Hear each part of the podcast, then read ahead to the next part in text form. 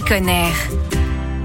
Écologie et coquetterie peuvent faire la paire, la preuve avec ces boucles d'oreilles fabriquées à partir de chambres à air de vélos usagés. Elles sont créées par la fondatrice de la marque Dopo, Aline Scamps. Bonjour. Bonjour. Alors racontez-nous d'où vient votre intérêt pour ce matériau qui est tout de même un peu particulier pour créer des bijoux. Non, à la base, c'est pas vraiment un matériau pensé pour ça. hein. C'est un matériau que j'ai commencé à utiliser il y a bien longtemps quand j'ai fait une année de Erasmus à Florence, en Italie, et qu'on nous a proposé euh, via un projet artistique d'utiliser cette matière. On nous demandait de faire un vêtement euh, très original, disons. J'ai fait la robe, puis ensuite euh, j'ai fait un sac, et finalement euh, j'ai continué et j'ai fait des bijoux. Qu'est-ce qui vous plaît dans cette matière? Ça m'intéressait parce que c'est une matière qui est vouée aux déchets, alors qu'on peut encore vraiment en faire des jolies choses. Quand j'ai fini mes études de designer textile, euh, c'était pas du tout pris en compte l'écologie. Et j'aime bien le côté un peu mat euh, du noir de la chambre à air. Elle ressemble un peu à du simili-cuir ou à du cuir. C'est une matière souple, élastique. Mon objectif, c'est d'avoir quelque chose de féminin, d'esthétique, et que le côté euh, écologique vienne comme un plus.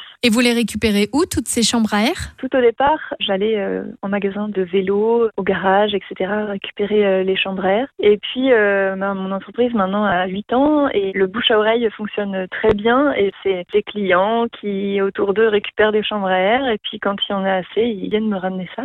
Donc ces boucles d'oreilles sont créées à partir de chambres à air, mais vous utilisez aussi d'autres matières recyclées. Du cuir aussi et des tissus.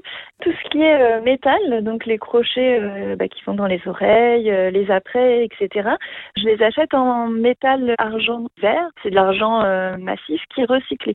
Donc c'est aussi une matière qui est valorisée. Vous fabriquez aussi d'autres accessoires, toujours avec des matières recyclées. Il y a des sacs à main, des pochettes, des trousses, des porte-monnaies, mais aussi des sacs bananes.